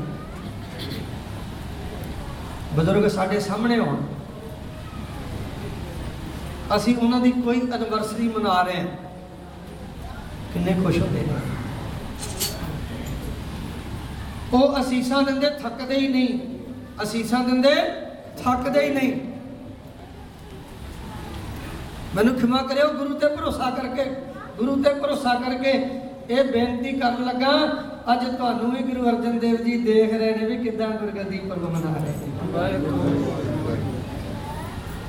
ਕਿਦਾਂ ਗੁਰਗੱਦੀ ਪਰਬ ਮਨਾ ਰਹੇ ਨੇ। ਜਿਨ੍ਹਾਂ ਜਿਨ੍ਹਾਂ ਦੀ ਭਾਵਨਾ ਬਣ ਗਈ, ਅੰਦਰੋਂ ਉਹਨਾਂ ਨੂੰ ਤੇ ਅਸੀਸਾਂ ਨਾਲ ਮਾਰੇ ਨੇ ਨਿਹਾਲ ਕਰ ਦੇਣਾ। ਅੱਜ ਸਾਨੂੰ ਨਹੀਂ ਪਤਾ ਲੱਗਦਾ। ਪਹਿਲੇ ਦਿਨ ਦਵਾਈ ਖਾਦਿਆਂ ਨਹੀਂ ਪਤਾ ਲੱਗਦਾ ਬੁਖਾਰ ਲੱਥਣਾ ਕਿ ਨਹੀਂ ਲੱਥਣਾ। ਹੌਲੀ ਹੌਲੀ ਜਦੋਂ ਅਸਰ ਹੁੰਦਾ, ਉਦੋਂ ਉਦੋਂ ਅਰੋਗਦਾ ਗੁਰੂ ਸਾਹਿਬ ਦੀ ਅਸੀਸ ਸਦਾ ਸੰਗਤ ਵਿੱਚ ਵਰਤਦੀ ਹੈ। ਸਤਿਗੁਰ ਸਦਾ ਦਇਆਲ ਹੈ ਭਾਈ ਵਿਣ ਭਾਗਾ ਕਿਆ ਬੇਨਤੀ ਕਰਾਂ, ਹੁਣ ਥੋੜਾ ਜਿਹਾ ਟਾਈਮ ਸਵਾਇਆ ਕਰਿਆ ਗਿਆ, ਕਿੰਨੇ ਵਜੇ ਭੋਗ ਹਾਂਜੀ। ਹੁਣ ਭੋਗ ਪਾਉਣ ਦਾ ਟਾਈਮ ਹੋ ਗਿਆ। ਤੇ ਮੈਨੂੰ ਲੱਗਦਾ ਗੁਰੂ ਸਾਹਿਬ ਦੀ ਕਿਰਪਾ ਨਾਲ ਸਮਾਂ ਮਾਰੇ ਨੇ ਆਪਣੇ ਆਪੇ ਬਣਾ ਦਿੱਤਾ ਇਹ ਮੇਰੀ ਚਤਰਾਈ ਕੋਈ ਨਹੀਂ। ਕਈ ਵਾਰੀ ਕਿੰਨਾ ਕਿੰਨਾ ਚਿਰ ਸੱਜਾ ਤੇ ਬੈਠੇ ਰਹੀਦਾ, ਆਪਣਾ ਹੀ ਟਿਕਾ ਨਹੀਂ ਬਣਦਾ। ਕਈ ਵਾਰੀ ਗੁਰੂ ਸਾਹਿਬ ਕਿਰਪਾ ਕਰ। ਇਹ ਚਤਰਾਈਆਂ ਤੇ ਕੁਝ ਨਹੀਂ। ਪਿਆਰਿਓ, ਤੁਸੀਂ 5 ਮਿੰਟ ਹੋਰ ਕੱਢ ਲਓ। ਅੱਜ 5-7 ਮਿੰਟ ਓਵਰ ਟਾਈਮ ਲਾਓ 2:30 ਵਜੇ ਤੱਕ 7 ਵਜੇ ਹੁਕਮ ਹੋਇਆ ਪ੍ਰਬੰਧਕਾਂ ਵੱਲੋਂ ਆਪਾਂ 2:30 ਵਜੇ ਤੱਕ। ਤੇ ਬੇਨਤੀ ਇਹ ਹੈ ਕਿ ਜਿਹੜੀ ਆਪ ਜੀ ਨੂੰ ਬੇਨਤੀ ਕੀਤੀ ਸੀ ਕਿ ਬਾਣੀ ਪੜ੍ਹਨ ਲੱਗਿਆ ਧਿਆਨ ਗੁਰੂ ਦਾ ਧਰ ਕੇ ਤੇ ਆਪਣੇ ਬੱਚਿਆਂ ਵੱਲ ਨਿਗਾਹ ਕਰਕੇ ਬਾਣੀ ਪੜ੍ਹਨੀ। ਇਹ ਸਾਡੇ ਇਤਿਹਾਸ ਵਿੱਚ ਬਹੁਤ ਪੁਰਾਣੀ ਇੱਕ ਮਿਸਾਲ ਮਿਲਦੀ ਹੈ। ਧੰਨ ਗੁਰੂ ਅਰਜਨ ਦੇਵ ਸਾਹਿਬ ਸੱਚੇ ਪਾਤਸ਼ਾਹ ਜੀ ਨੂੰ ਮਾਤਾ ਭਾਨੀ ਜੀ ਅਸੀਸ ਦਿੰਦੇ ਹੁੰਦੇ ਸੀ। ਮਾਤਾ ਭਾਨੀ ਜੀ ਅਸੀਸ ਦਿੰਦੇ ਹੁੰਦੇ ਸੀ। ਜਿਹੜੀ ਅਸੀਸ ਮਾਤਾ ਭਾਨੀ ਜੀ ਦਿੰਦੇ ਹੁੰਦੇ ਸੀ ਜਦੋਂ ਸਤਿਗੁਰੂ ਗੁਰਗੱਦੀ ਤੇ ਬਿਰਾਜਮਾਨ ਹੋਏ ਅਕਾਲ ਪੁਰਖ ਦਾ ਹੁਕਮ ਆਇਆ ਹੁਣ ਤੁਸੀਂ ਉਹ ਅਸੀਸ ਸਾਰੇ ਜਗਤ ਵਿੱਚ ਵਰਤਾ ਲਿਓ। ਬੋਲੋ ਜੀ। ਵਾਹਿਗੁਰੂ ਬੋਲੋ ਜੀ। ਦੇਖੋ ਕਿੰਨੀ ਵੱਡੀ ਬਰਕਤ ਹੈ ਗੁਰੂ ਅਰਜਨ ਦੇਵ ਜੀ ਮਹਾਰਾਜ। ਸਾਰੇ ਗੁਰੂ ਇੱਕ ਸਰੂਪ ਨੇ। ਭਾਈ ਸਾਹਿਬ ਪਹਿਲਾਂ ਸ਼ਬਦ ਪੜ੍ਹ ਕੇ ਗਏ ਨਾ, ਸਭ ਏਕੋ ਏਕੋ ਏਕ ਨਾ ਨਹੀਂ ਭੇਦ ਕਛੁਪੀ ਭੇਖਣਾ ਗੁਰੂ ਗੋਬਿੰਦ ਸਿੰਘ ਮਹਾਰਾਜ ਸੱਚੇ ਪਾਤਸ਼ਾਹ ਨੇ ਵੀ ਕਿਹਾ ਭਿੰਨ ਭਿੰਨ ਸਭ ਹੂੰ ਕਰ ਜਾਣਾ, ਏਕ ਰੂਪ ਕਿਨਹੂ ਪਹਿਚਾਨਾ ਜਿਨ ਜਾਣਾ ਤਿਨ ਹੀ ਸਿਧ ਪਾਈ, ਬਿਨ ਸਮਝੇ ਸਿਧ ਹਾਥ ਨਾ ਆਈ ਬਚਿੱਤਰ ਨਾਟਕ ਵਿੱਚ ਗੁਰੂ ਗੋਬਿੰਦ ਸਿੰਘ ਮਹਾਰਾਜ ਦੇ ਬਚਨ। ਜਿੱਥੇ ਸੱਚੇ ਪਾਤਸ਼ਾਹ ਨੇ ਗੁਰੂ ਨਾਨਕ ਜੀ ਤੋਂ ਲੈ ਕੇ ਗੁਰੂ ਤੇਗ ਬਹਾਦਰ ਸਾਹਿਬ ਜੀ ਤੱਕ ਵਰਣਨ ਕੀਤਾ। ਸ੍ਰੀ ਨਾਨਕ ਅੰਗਦ ਕਰਮਾਨਾ ਅਮਰਦਾਸ, ਅੰਗਦ ਪਹਿਚਾਨਾ ਅਮਰਦਾਸ ਰਾਮਦਾਸ ਕਹਾਇਓ, ਸਾਧਨ ਲਖਾ ਮੂੜ ਨਹੀਂ ਪਾਇਓ, ਭਿੰਨ ਭਿੰਨ ਸਭ ਕਰ ਜਾਣਾ ਏਕ ਰੂਪ ਕਿਨਹੂ ਪਹਿਚਾਨਾ, ਜਿਨ ਜਾਣਾ ਤਿਨ ਹੀ ਸਿਧ ਪਾਈ ਬਿਨ ਸਮਝੇ ਸਿਧਾਰਥ ਨ ਹਾਈ ਰਾਮਦਾਸ ਹਰਸੋ ਮਿਲ ਗਏ ਗੁਰਤਾ ਦੇਤ ਅਰਜਨੇ ਪਏ। ਜਬ ਅਰਜਨ ਪ੍ਰਭ ਲੋਕ ਸਿਧਾਏ, ਹਰ ਗੋਬਿੰਦ ਤੈ ਥਾਂ ਬਿਠਾਏ। ਹਰ ਗੋਬਿੰਦ ਪ੍ਰਭ ਲੋਕ ਸਿਧਾਰੇ, ਹਰੀ ਰਾਏ ਤੈ ਠਾਂ ਬਿਠਾਰੇ। ਹਰੀ ਕ੍ਰਿਸ਼ਨ ਤਿਨ ਕੇ ਸੁਤ ਗਏ ਤਿਨ ਤੇ ਤੇਗ ਬਹਾਦਰ ਪਏ। ਇਹ ਸੱਚੇ ਪਾਤਸ਼ਾਹ ਨੇ, ਕਿਉਂਕਿ ਉਚਾਰਨ ਆਪ ਕਰਨੇ ਨੇ, ਇਸ ਵਾਸਤੇ ਪਹਿਲੋਂ ਪਹਿਲੋਂ ਹੈਡਿੰਗ ਆ ਗਿਆ, ਇੱਕ ਓੰਕਾਰ ਸ੍ਰੀ ਵਾਹਿਗੁਰੂ ਜੀ ਕੀ ਫਤਿਹ।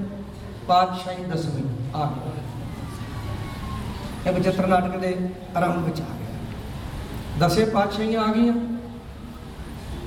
ਤੇ ਗੁਰੂ ਕੇ ਪਿਆਰਿਓ ਸੱਚੇ ਪਾਤਸ਼ਾਹ ਦਾ ਹੁਕਮ ਜੋ ਆਪਾਂ ਰੋਜ਼ ਦੁਹਰਾਉਂਦੇ ਆ ਤਕਰੀਬਨ ਰੋਜ਼ ਦੁਹਰਾਉਂਦੇ ਆ ਆਗਿਆ ਭਈ ਬੋਲਿਓ ਆਗਿਆ ਭਈ ਆਜੀ ਤਬੈ ਚਲਾਇਓ। ਪੰਥ ਸਭ ਸਿੱਖਨ ਕੋ ਹੁਕਮ ਹੈ ਗੁਰੂ ਮਾਨਿਓ। ਪੰਥ ਇਹ ਬਚਨ ਗੁਰੂ ਗੋਬਿੰਦ ਸਿੰਘ ਮਹਾਰਾਜ ਦੇ। ਸਾਨੂੰ ਭੁਲੇਖਾ ਪਾਉਣ ਵਾਸਤੇ ਕਈ ਵਾਰੀ ਕਈ ਕੋਈ ਕਹਿੰਦੇ ਜੀ ਫਲਾਣੇ ਗ੍ਰੰਥ ਚੋਂ ਆਇਆ, ਫਲਾਣੇ ਗ੍ਰੰਥ ਚੋਂ ਆਇਆ। ਇਹ ਗੱਲ ਠੀਕ ਹੈ, ਉਹ ਗ੍ਰੰਥ ਵਾਲੇ ਨੇ ਲਿਖ ਦਿੱਤਾ ਹੋਣਾ। ਹੁਣ ਕਈ ਕਈ ਲੇਖਾਂ ਵਿੱਚ ਗੁਰਬਾਣੀ ਦੇ ਸ਼ਬਦ ਵੀ ਤੇ ਕਈ ਰੈਫਰੈਂਸ ਦੇ ਹੀ ਦਿੰਦੇ ਆ। ਸੋ ਰਹੋ ਵਿਚਾਰ ਆਪਾਂ। ਜੋ ਬਚਨ ਵਿਚਾਰ ਕਰ ਰਹੇ ਸੀ, ਗੁਰੂ ਅਰਜਨ ਦੇਵ ਜੀ ਮਹਾਰਾਜ ਨੂੰ ਅਸੀਸ ਦਿੰਦੇ ਰਹੇ ਮਾਤਾ ਭਾਨੀ ਜੀ। ਜਿਹੜੀ ਅਸੀਸ ਗੁਰੂ ਅਰਜਨ ਦੇਵ ਜੀ ਮਹਾਰਾਜ ਨੂੰ ਬਚਪਨ ਵਿੱਚ ਮਿਲਦੀ ਰਹੀ। ਪਿਆਰਿਓ,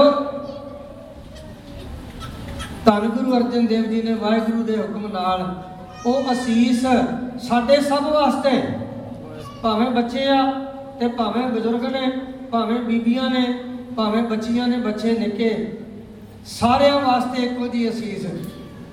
ਤੇ ਆਓ, ਮੇਰੀ ਹੱਥ ਜੋੜ ਕੇ ਫੇਰ ਬੇਨਤੀ ਆ ਭਰੋਸਾ ਕਰੀਏ, ਭਰੋਸਾ ਭਰੋਸਾ। ਭਰੋਸਾ ਕਰੀਏ, ਗੁਰੂ ਗ੍ਰੰਥ ਸਾਹਿਬ ਦਸੇ ਪਾਤਸ਼ਾਹੀਆਂ ਬੈਠੇ ਨੇ। ਭਰੋਸਾ ਕਰੀਏ, ਜੇ ਭਰੋਸੇ ਨਾਲ ਸ਼ਬਦ ਪੜਾਂਗੇ, ਤੇ ਕਈਆਂ ਨੂੰ ਮਹਿਸੂਸ ਹੋਏਗਾ ਕਿ ਗੁਰੂ ਅਰਜਨ ਦੇਵ ਜੀ ਸਿਰ ਤੇ ਹੱਥ ਰੱਖ ਕੇ ਅਸੀਸ ਦੇ ਰਹੇ ਬੋਲੋ ਜੀ।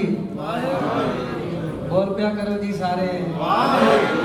ਮੇਰੇ ਸਾਹਮਣੇ ਬੈਠੇ ਕੁਝ ਵੀਰ ਨਹੀਂ ਬੋਲਦੇ, ਬੋਲੋ ਜੀ। ਵਾਹਿਗੁਰੂ ਆ ਇਦਾਂ ਗੱਲ ਬਣਦੀ ਹੈ।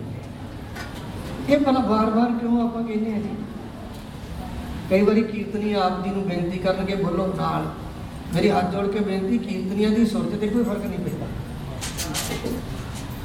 ਇਹ ਜ਼ਰੂਰ ਕਿਰਪਾ ਹੋ ਜਾਂਦੀ ਆ। ਤੁਸੀਂ ਸਾਰੇ ਸਿਆਣੇ ਬੈਠੇ ਹੁਣ ਮੇਰੇ ਵਰਗਾ ਕਮਜ਼ੋਰ ਬੰਦਾ ਮੈਨੂੰ ਕੋਈ ਕਹੇ ਕੁਇੰਟਲ ਦੀ ਬੋਰੀ ਚੁੱਕ ਕੇ ਲੈ ਜਾ। ਉਹ ਕਦੇ ਤੇ ਸਮਾਂ ਸੀ। ਹੁਣ ਨਹੀਂ। ਕਣਕ ਦੀਆਂ ਬੋਰੀਆਂ ਚੁੱਕੀਆਂ। ਤੇ ਜੋ ਹੁਣ ਹੁਣ ਅੱਗੇ ਕੁਇੰਟਲ ਦਾ ਪੱਤਰ ਪਿਆ ਹੋਇਆ ਤੇ ਆਖਿਆ ਪ- ਪਰਾ ਕਰੋ ਜੀ ਭਾਈ ਸਾਹਿਬ। ਹੈ, ਤੇ ਭਾਈ ਸਾਹਿਬ ਕੋਲ ਤੇ ਇੱਕਦਮ ਨਹੀਂ ਹੋਣਾ। ਤੇ ਜੇ ਤੁਸੀਂ 5 7 10 ਵੀਰ ਨਾਲ ਲੱਗ ਜਾਓਗੇ, ਤੇ ਆਪਾਂ ਆਰਾਮ ਨਾਲ ਕਰ ਕੋਲ ਕਰੇ ਕਰਕੇ ਰਾਹ ਬਣਾ ਲੈਣਾ। ਚਲੇ ਜਾਣਾ। ਇਹ ਗੱਲ ਹੁੰਦੀ ਜੇ। ਭਾਈ ਗੁਰਦਾਸ ਜੀ ਨੇ ਵੀ ਇਹ ਇਹ ਗੱਲ ਕਹੀ ਆ। ਵੀ ਚੱਕੀ ਦਾ ਵੱਡਾ ਸਾਰਾ ਪੁੜ ਇੱਕ ਬੰਦਾ ਖਿੱਚ ਨਹੀਂ ਸਕਦਾ। ਜਦੋਂ ਬਹੁਤੇ ਰਲ ਜਾਣ ਤੇ ਫਿਰ ਖਿੱਚ ਕੇ ਉਧਰ ਪਰੇ ਪਰੇ ਕਰ ਦਿੰਦੇ। ਸਾਡੇ ਪਾਪਾਂ ਦੇ ਪੱਥਰ ਸਾਡੇ ਪਾਪਾਂ ਦੇ ਪਹਾੜ ਅਸੀਂ ਆਪਣੇ ਜੀਵਨ ਦਾ ਰਸਤਾ ਸਾਫ਼ ਨਹੀਂ ਕਰ ਸਕਦੇ। ਜਦੋਂ ਸਾਧ ਸੰਗਤ ਵਿੱਚ ਮਿਲ ਕੇ ਨਾਮ ਜਪਿਆ ਜਾਂਦਾ ਇੱਕ ਵਾਰੀ ਇੱਕ ਇੱਕ ਮੁਖ ਤੋਂ ਜਦੋਂ ਬੋਲਿਆ ਜਾਂਦਾ ਵਾਹਿਗੁਰੂ ਬੋਲੋ ਜੀ। ਵਾਹਿਗੁਰੂ। ਵਾਰੀ ਬੋਲਿਆ ਗਿਆ। ਫਿਰ ਬੋਲੋ ਜੀ।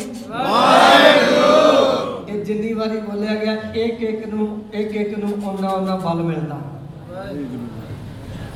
ਸਾਧ ਸੰਗਤ ਵਿੱਚ ਬਹਿ ਕੇ ਨਾਮ ਜਪਣ ਦਾ ਸਭ ਤੋਂ ਵੱਡਾ ਲਾਭ, ਘਰ ਬਹਿ ਕੇ ਵੀ ਜਪਣਾ, ਆਪ ਇਕੱਲੇ ਵੀ ਜਪਣਾ, ਪਰ ਸਾਧ ਸੰਗਤ ਵਿੱਚ ਬਹਿ ਕੇ ਨਾਮ ਜਪਣ ਦਾ ਵੱਡਾ ਲਾਭ ਆ। ਸਾਡੇ ਮਨ ਨੂੰ ਬਲ ਮਿਲਦਾ ਤੇ ਸਾਡਾ ਮਨ ਪਾਪਾਂ ਤੋਂ ਬਚ ਜਾਂਦਾ, ਸਾਡਾ ਮਨ ਹੰਕਾਰ ਤੋਂ ਬਚ ਜਾਂਦਾ, ਸਾਡਾ ਮਨ ਲੋਭ ਤੋਂ ਬਚ ਜਾਂਦਾ, ਸਾਡਾ ਮਨ ਜਿਹੜਾ ਨਾ ਵਿਕਾਰਾਂ ਤੋਂ ਬਚ ਜਾਂਦਾ, ਸਾਡਾ ਮਨ ਮੋਹ ਤੋਂ ਬਚ ਜਾਂਦਾ ਤੇ ਫਿਰ ਰਸਤਾ ਸਾਫ਼ ਹੋ ਜਾਂਦਾ। ਧਰਮ ਦੇ ਮਾਰਗ ਤੇ ਚੱਲਣ ਦਾ ਰਸਤਾ ਸਾਫ਼ ਹੋ ਜਾਂਦਾ। ਆਓ, ਸਾਰਿਆਂ ਨੂੰ ਬੇਨਤੀ ਹੈ, ਜਿਵੇਂ ਪਹਿਲਾਂ ਤੁਸੀਂ ਸਾਰਿਆਂ ਨੇ ਰਲ ਕੇ ਕੀਰਤਨ ਕੀਤਾ, ਬਹੁਤ ਆਨੰਦ ਨਾਲ ਤੁਸੀਂ ਕੀਰਤਨ ਕਰ ਰਹੇ ਸੀ ਸਾਰੇ। ਮੈਂ ਤਾਂ ਕਈ ਵਾਰੀ ਬੇਨਤੀ ਕਰਦਾ ਹਾਂ ਸਟੇਜਾਂ ਤੇ, ਵੀ ਆਮ ਤੌਰ ਤੇ ਆਪਣੀ ਕਹਾਵਤ ਆ ਤੇ ਹੈ ਵੀ ਠੀਕ ਆ, ਵੀ ਜਿਹੜੇ ਗਾਉਣ ਵਾਲੇ ਆ, ਜਾਂ ਸੁਣਾਉਣ ਵਾਲੇ, ਪੜ੍ਹਨ ਵਾਲੇ ਆ, ਉਹਨਾਂ ਨੂੰ ਇੱਕ ਗੁਣਾ ਤੇ ਜਿਹੜੇ ਸੁਣਨ ਵਾਲੇ ਨੂੰ, ਉਹਨਾਂ ਨੂੰ ਤਿੰਨ ਗੁਣ। ਤੇ ਸਾਧ ਸੰਗਤ ਜੀ ਤੁਸੀਂ ਚਾਹੋਗੇ ਵੀ ਅਸੀਂ ਘਾਟੇ ਘਾਟੇ ਚ ਰਹੀਏ? ਨਹੀਂ ਨਾ। ਤੇ ਅਸੀਂ ਵੀ ਨਹੀਂ ਚਾਹਾਂਗੇ ਤੁਸੀਂ ਘਾਟੇ 'ਚ ਰਹੋ। ਤੁਸੀਂ ਤਿੰਨ ਕਿਉਂ ਲਾਓ? ਤੁਸੀਂ ਤਾਂ ਚਾਰ ਲੈ ਕੇ ਜਾਓ। ਅਸੀਂ ਇੱਕ 'ਚ ਕਿਉਂ ਰਹੀਏ? ਅਸੀਂ ਵੀ ਚਾਰ ਲੈ ਕੇ ਜਾਈਏ। ਇਹ ਸਾਧ ਸੰਗਤ ਜੀ ਇਦਾਂ ਹੋਏਗਾ ਜਦੋਂ ਅਸੀਂ ਗਾਈਏ ਤੁਸੀਂ ਸੁਣੋ ਜਦੋਂ ਤੁਸੀਂ ਗਾਓ ਉਦੋਂ ਉਸ ਅਸੀਂ ਅਸੀਂ ਸੁਣੋ।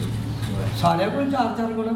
ਇਹ ਵੈਸੇ ਕਹਾਵਤ ਬਣਾਈ ਆ ਪਰ ਗੁਰੂ ਕੀ ਬਾਣੀ ਗਾਉਣਾ ਸੁਣਨਾ ਇਹਦਾ ਜਿਹੜਾ ਨਾ ਮਾਰੇ ਕਹਿੰਦੇ ਕਈ ਕੋਟਕ ਜਗ ਫਲਾ ਸੁਣ ਗਾਵਨ ਹਾਰੇ ਰਾਵੇ ਨਾ ਕੋਈ ਇਹ ਤਾਂ ਸਿਰਫ ਇੱਕ ਸਮਝਾਉਣ ਵਾਸਤੇ ਮਹਾਂਪੁਰਖਾਂ ਨੇ ਸਾਨੂੰ ਇਹ ਐਗਜ਼ਾਮਪਲਾਂ ਦਿੱਤੀਆਂ ਨੇ। ਆਓ, ਉਹ ਅਸੀਸ ਆਪਾਂ ਆਮ ਤੌਰ ਤੇ ਆਪਣੇ ਬੱਚਿਆਂ ਦੇ ਜਨਮ ਦਿਨਾਂ ਤੇ ਪੜਾਉਨੇ ਆ। ਪੁੱਤਾ, ਮਾਤਾ ਕੀ? ਅਸੀਸ। ਇਹ ਅਸੀਸ ਗੁਰੂ ਅਰਜਨ ਦੇਵ ਜੀ ਨੂੰ ਮਿਲਦੀ ਰਹੀ। ਮਾਤਾ ਭਾਨੀ ਜੀ ਨੇ ਜੋ ਜੋ ਅਸੀਸ ਦਿੱਤੀ, ਅਕਾਲ ਪੁਰਖ ਨੇ ਹੁਕਮ ਕੀਤਾ ਤੇ ਸਤਿਗੁਰਾਂ ਨੇ ਸਾਡੇ ਸਾਰਿਆਂ ਵਾਸਤੇ ਇਹ ਅਸੀਸ ਬਖਸ਼ਿਸ਼ ਕਰ ਦਿੱਤੀ। ਅੱਜ ਜਿੱਥੇ ਆਪਾਂ ਫਤਿਹ ਦਾ ਪ੍ਰਸ਼ਾਦ ਆਪਣੀ ਹਿਰਦਾ ਰੂਪੀ ਝੋਲੀ ਚ ਪਵਾ ਕੇ ਲੈ ਲੈ ਕੇ ਜਾਣਾ, ਉੱਥੇ ਅੱਜ ਗੁਰੂ ਅਰਜਨ ਦੇਵ ਜੀ ਦੀ ਅਸੀਸ ਆਪਣੇ ਸਿਰਾਂ ਤੇ ਲੈ ਕੇ ਸਾਰਿਆਂ ਨੇ ਜਾਣਾ ਕਰਾਂ ਖਾਲੀ ਨਾ ਜਾਈਏ ਕੋਈ ਵੀ, ਇੱਥੋਂ ਝੋਲੀਆਂ ਭਰ ਕੇ ਜਾਈਏ। ਇਹਾਂ ਖਾਟ ਤਲਹੁ ਹਰ ਲਾਹਾ। ਆਗੇ ਬਸਨ ਸੁਦਾ ਆਗੇ ਬਸਨ ਦਾ ਮਤਲਬ ਇਹ ਨਹੀਂ ਵੀ ਅਸੀਂ ਕੱਲ ਨੂੰ ਮਰ ਜਾਣਾ। ਇਹ ਤਾਂ ਪਤਾ ਨਹੀਂ ਵੀ ਹੁਣੇ ਹੀ। ਇਹ ਤਾਂ ਵਾਹਿਗੁਰੂ ਜਾਣਦੇ, ਆਗਿਆ ਵਸਨ ਸੇਲਾ ਕਿ ਸਾਡਾ ਆਉਣ ਵਾਲਾ ਟਾਈਮ ਭਾਵੇਂ ਅਗਲਾ ਸਕਿੰਟ ਆ ਤੇ ਭਾਵੇਂ ਅਗਲਾ ਮਿੰਟ ਆ। ਉਹ ਸੌਖਾ ਹੋ ਜਾਊਗਾ। ਜੇ ਅਸੀਂ ਨਾਮ ਦਾ ਲਾਹਾ ਖੱਟ ਕੇ ਜਾਵਾਂਗੇ, ਆਓ ਸਾਰਿਆਂ ਨੂੰ ਬੇਨਤੀ ਹੈ, ਮਾਤਾ ਕੀ ਆਸੀਸ ਉਤਾਰ ਮਾਤਾ ਕੀ ਆਸੀਸ। ਸਭੋ ਪਿਆਰੋ ਗੱਜ ਕੇ ਮਾਤਾ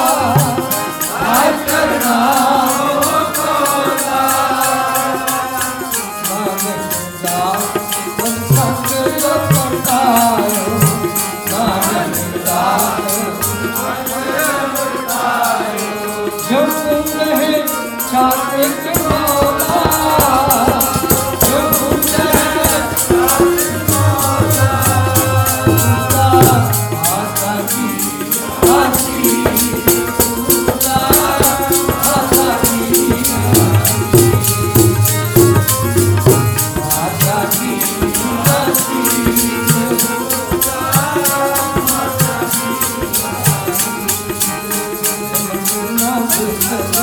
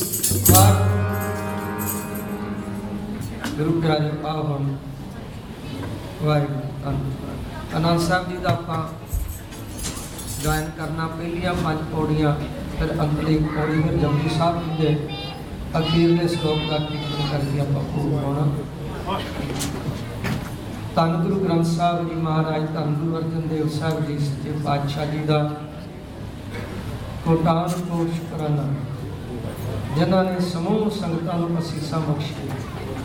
ਗੁਰਬਾਣੀ ਗਾਉਣੀ ਵੀ ਮਹਾਰਾਜ ਸੱਚੇ ਪਾਤਸ਼ਾਹ ਦੀ ਬਹੁਤ ਵੱਡੀ ਅਸੀਸ ਹੈ। ਬਹੁਤ ਵੱਡੀ ਅਸੀਸ ਆਪ ਗਵਾਏ, ਸੋ ਹਰ ਗੁਣ ਗਾਵੋ। ਬਾਣੀ ਉਹਦੇ ਮੂੰਹੋਂ ਨਿਕਲੀ ਹੈ ਜਿਹਦੇ ਮੂੰਹੋਂ ਗੁਰੂ ਅਰਜਨ ਦੇਵ ਜੀ ਨੇ ਆਪ ਕਢਾਈ ਬਾਣੀ ਉਹਨੇ ਗਾਈ ਹੈ ਜਿਹਨੂੰ ਗੁਰੂ ਅਰਜਨ ਦੇਵ ਜੀ ਨੇ ਆਪ ਗਾਉਣ ਵਿੱਚ ਲਾ ਲਿਆ।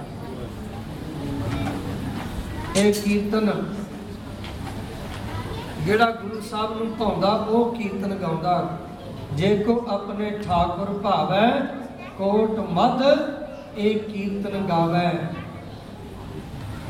ਆਪ ਸਭ ਸੰਗਤਾਂ, ਗੁਰੂ ਰੂਪ ਹੋ ਕੇ ਆਏ ਹੋ ਕਈ ਗੁਰੂ ਰੂਪ ਹੋਣ ਵਾਸਤੇ ਆਏ ਨੇ। ਕਈ ਗੁਰੂ ਰੂਪ ਹੋਇਆ ਦੀ ਸੰਗਤ ਕਰਕੇ ਇੱਥੇ ਆਏ ਨੇ। ਆਉਂਦੇ ਰਹੀਏ ਤਾਂ ਇੱਕ ਦਿਨ ਉਹ ਆ ਜਾਏਗਾ, ਜਦੋਂ ਗੁਰੂ ਸਾਹਿਬ ਆਪਣਾ ਰੂਪ ਬਖਸ਼ ਦੇਣ। ਸੰਗਤ ਵਿੱਚ ਆਉਂਦੇ ਰਹਿਣਾ। ਤੇ ਫਿਰ ਬਾਰ-ਬਾਰ ਹੱਥ ਜੋੜ ਕੇ ਬੇਨਤੀ ਹੈ, ਅਸੀਂ ਕਹਿੰਦੇ ਪੰਥ ਦੀ ਸੇਵਾ ਕਰਨੀ। ਪੰਥ ਨੂੰ ਚੜ੍ਹਦੀ ਕਲਾ ਵਿੱਚ ਗੁਰੂ ਸਾਹਿਬ ਨੇ ਰੱਖਣਾ, ਪੰਥ ਦੀ ਸੇਵਾ ਕਰਨੀ। ਪੰਥ ਦੀ ਸੇਵਾ ਕਰਨੀ ਸਾਡਾ ਫਰਜ਼ ਹੈ। ਪੰਥ ਦੀ ਸੇਵਾ ਸਾਧ ਸੰਗਤ ਜੀ ਸਾਡੇ ਘਰ ਚੋਂ ਆਰੰਭ ਹੋਣੀ ਹੈ। ਸਿਰਫ ਸਟੇਜਾਂ ਤੋਂ ਨਹੀਂ, ਜਾਂ ਬਾਹਰ ਜਾ ਕੇ ਇਕੱਠਾਂ ਤੋਂ ਨਹੀਂ, ਉਹ ਤਾਂ ਉਹ ਵੀ ਜ਼ਰੂਰੀ ਆ। ਉਹ ਵੀ ਸਾਰਾ ਕੁਝ ਜ਼ਰੂਰੀ ਆ। ਪਰ ਪੰਥ ਦੀ ਸੇਵਾ ਸਾਡੇ ਘਰ ਚੋਂ ਆਰੰਭ ਹੋਣੀ ਹੈ ਜਦੋਂ ਅ- ਅਸੀਂ ਆਪਣੇ ਬੱਚਿਆਂ ਨੂੰ ਗੁਰਬਾਣੀ ਵੱਲ ਲਾਵਾਂਗੇ, ਇਹ ਪੰਥ ਦੀ ਸਭ ਤੋਂ ਵੱਡੀ ਸੇਵਾ। ਤੁਸੀਂ ਬੱਚਿਆਂ ਨੂੰ ਗੁਰਬਾਣੀ ਵੱਲ ਲਾ ਦਿਓ। ਬੱਚਿਆਂ ਨੂੰ ਕੀਰਤਨ ਸਿਖਾਉਣ ਵਾਸਤੇ ਉਸ ਪਾਸੇ ਲਾ ਦਿਓ। ਮੈਂ ਅੱਜ ਵੀ ਸਵੇਰੇ ਵਿਚਾਰ ਕਰ ਰਿਹਾ ਸੀ, ਇੱਕ ਗੁਰਮੁਖਾਂ ਨਾਲ, ਵੀ ਬੱਚਿਆਂ ਦੇ ਮਨ 'ਚ ਬਚਪਨ ਵਿੱਚ ਜੋ ਪਾ ਦੋ ਨਾ ਉਹਨਾਂ ਦਾ ਨਿਕਲਦਾ ਨਹੀਂ ਭਾਵੇਂ ਬੱਚਾ ਵੱਡਾ ਹੋ ਕੇ ਪਾਸੇ ਨੂੰ ਵੀ ਚਲ ਗਿਆ, ਅਖੀਰ ਆ ਜਾਏਗਾ ਇਸ ਪਾਸੇ। ਇਸ ਵਾਸਤੇ ਜੋ ਬਚਪਨ ਵਿੱਚ ਬੀਜ ਬੀਜਿਆ ਜਾਂਦਾ, ਇੱਕ ਦੁਨਿਆਵੀ ਤੌਰ ਤੇ ਗੱਲ ਹੈ ਧੀ ਆਪਣੀ ਮਾਂ ਕੋਲੋਂ ਆਦਤਾਂ ਸਿੱਖਦੀ ਹੈ ਜਦੋਂ ਧੀ ਆਪਣੀ ਮਾਂ ਵਾਲੀ ਉਮਰ 'ਚ ਜਾਂਦੀ ਹੈ ਨਾ, ਉਹਦੇ ਨੈਣ ਨਕਸ਼ ਤੇ ਉਹਦੀਆਂ ਆਦਤਾਂ ਮਾਂ ਵਾਲੀਆਂ ਪ੍ਰਗਟ ਹੋਣੀਆਂ ਸ਼ੁਰੂ ਹੋ ਜਾਂਦੀਆਂ। ਪੁੱਤ ਆਪਣੇ ਪਿਓ ਵੱਲ ਵੇਖ ਕੇ ਸਿੱਖਦਾ, ਜਦੋਂ ਪਿਓ ਦੀ ਉਮਰ 'ਚ ਜਾਂਦਾ ਤੇ ਪਿਓ ਵਾਲੀਆਂ ਆਦਤਾਂ ਪੁੱਤ ਵਿੱਚ ਪ੍ਰਗਟ ਹੁੰਦੀਆਂ ਨੇ। ਸਾਧ ਸੰਗਤ ਜੀ, ਇੱਥੇ ਸਾਧ ਸੰਗਤ ਵਿੱਚ ਆਉਂਦੇ ਰਹੀਏ, ਕਿਸੇ ਦਿਨ ਸਾਡੇ ਅੰਦਰ ਗੁਰਸਿੱਖਾਂ ਵਾਲੀਆਂ ਆਦਤਾਂ ਪ੍ਰਗਟ ਹੋ ਜਾਣਗੀਆਂ। ਆਪ ਸਮੂਹ ਸੰਗਤਾਂ ਆਇਓ। ਗੁਰੂ ਸਾਹਿਬ ਸੱਚੇ ਪਾਤਸ਼ਾਹ ਕਿਰਪਾ ਕਰਨ। ਆਪ ਸਭਨਾਂ ਦੇ ਦਰਸ਼ਨ ਦਿਦਾਰਿਆਂ ਕਰਦੇ ਆ ਆਪ ਸਮੂਹ ਸੰਗਤਾਂ ਦਾ ਕੋਟਾਨ ਕੋਟ ਨਮਸਕਾਰ ਸ਼ਾਇਦ ਸਹਿਤ ਧੰਨਵਾਦ। ਇਥੋਂ ਦੀ ਸਾਰੀ ਪ੍ਰਬੰਧਕ ਕਮੇਟੀ, ਜਿਹੜੇ ਵਧੀਆ ਮਰਿਆਦਾ ਨਾਲ ਇੱਥੇ ਗੁਰੂ ਘਰ ਚੱਲ ਰਿਹਾ, ਕਿਉਂਕਿ ਜਿੱਥੇ ਜਾਈਦਾ ਨਾ ਫਿਰ ਦੋ ਦੋ ਇੱਕ ਦੋ ਦਿਨ ਚ ਪਤਾ ਲੱਗ ਹੀ ਜਾਂਦਾ ਵੀ ਕਿੱਥੇ ਕਿ ਜੇ ਕੰਮ ਚੱਲ ਰਿਹਾ। ਇਹਨਾਂ ਸਾਰੇ ਪ੍ਰਬੰਧਕਾਂ ਦਾ ਬਹੁਤ ਬਹੁਤ ਧੰਨਵਾਦ। ਇਹ ਕੇਵਲ ਪ੍ਰਬੰਧਕਾਂ ਵਾਂਗ ਪ੍ਰਬੰਧ ਵਿੱਚ ਨਹੀਂ, ਚੌਧਰੀ ਬਣ ਕੇ ਨਹੀਂ ਤੁਰੇ ਫਿਰਦੇ ਰਹੇ।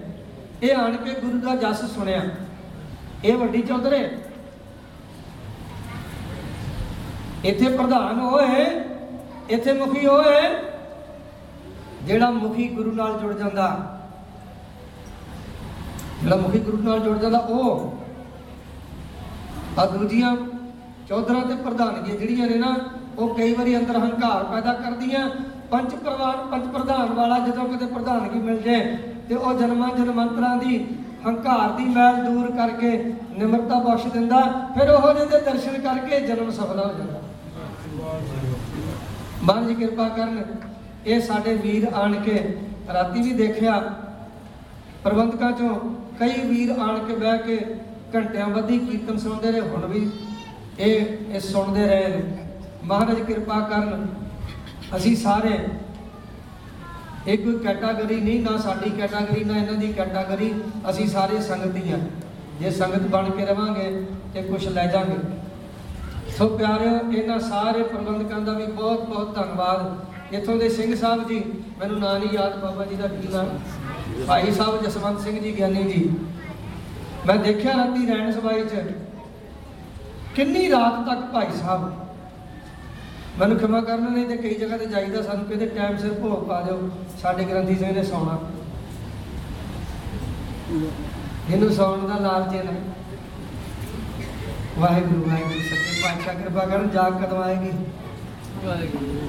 ਤੇ ਜਿਹੜੇ ਗੁਰੂ ਕੇ ਪਿਆਰੇ ਆਪਣਾ ਆਪ ਸੰਗਤ ਤੇ ਅਰਪਣ ਕਰਕੇ ਰੱਖਦੇ ਨੇ ਨਾ ਸਾਧ ਸੰਗਤ ਜੀ ਉਹਨਾਂ ਨੂੰ ਬਰਕਤਾਂ ਵੀ ਬੜੀਆਂ ਮਿਲਦੀਆਂ ਨੇ।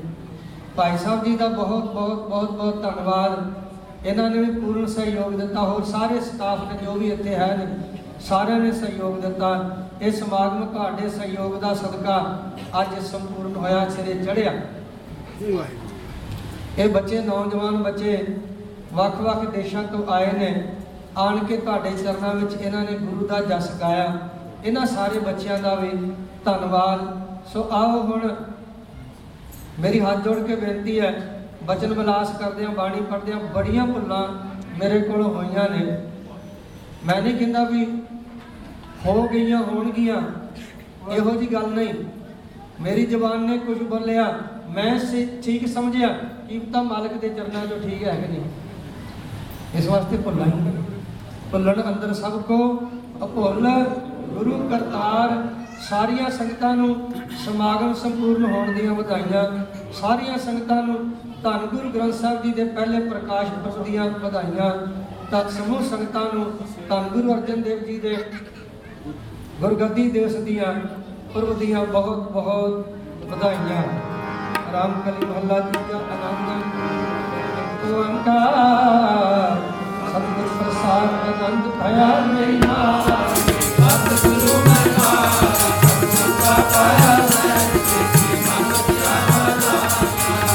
ਰਤਨ ਪਰਵਾਰ ਪਰਿਆ